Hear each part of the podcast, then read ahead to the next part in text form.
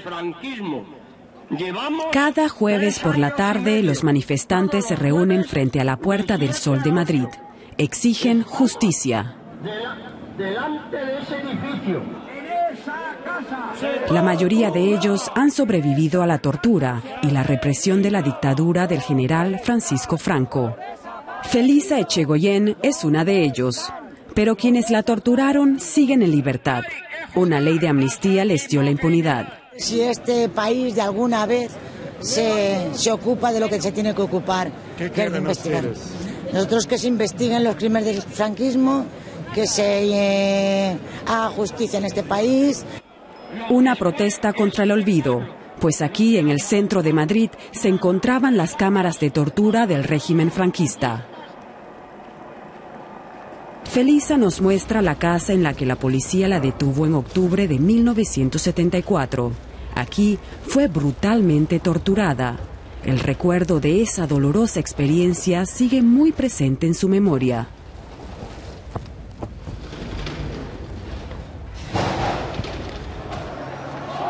El odio y el fanatismo marcaron la dictadura de Franco hasta su final, cuando falleció en 1975.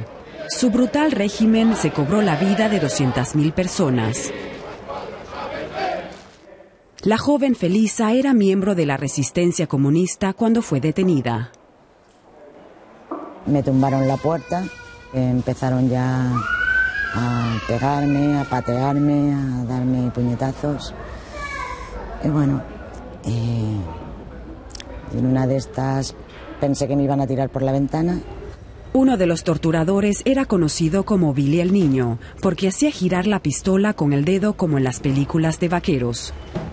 Billy el Niño era un sádico y además se le notaba que disfrutaba con su trabajo. Lo hacía muy bien, de hecho le condecoraron por eso.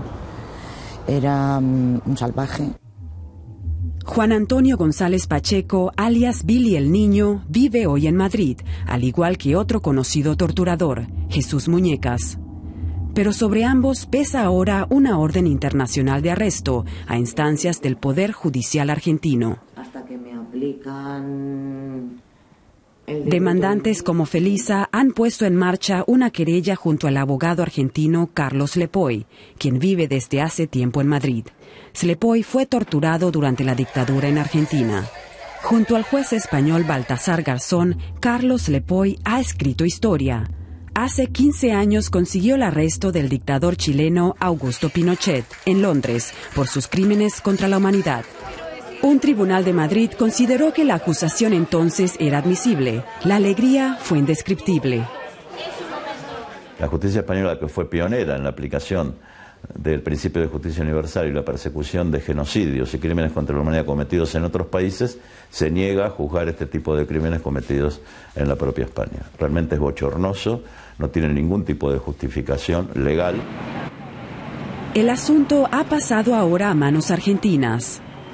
En Buenos Aires, una jueza penal federal solicitó la captura de los torturadores españoles y su extradición a Argentina. En diciembre escuchará los testimonios de las víctimas.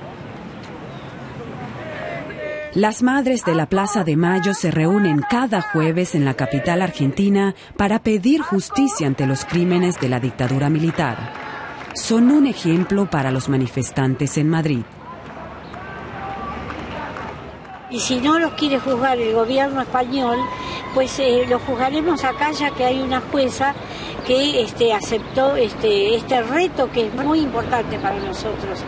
Porque nosotros este, somos países, eh, España es nuestra madre. Volvemos a Madrid.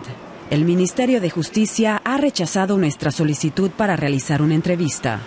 La España oficial opta por el silencio en lo que se refiere a la represión franquista. Para los turistas, la Puerta del Sol es el corazón de la capital española, y ello a pesar de que en los sótanos de este edificio se vivieron episodios de miedo y terror hace 40 años. Felisa Echegoyen fue torturada en ellos. Hoy ni siquiera se encuentra una placa conmemorativa para recordar estos terribles sucesos. Yo quiero que obtener justicia en este país. y que todos los querellantes eh, seamos escuchados y, y consigamos eh, el objetivo que es que se haga justicia. Algo que no parece ser posible en su país. Por eso, todas las esperanzas están ahora puestas en Argentina.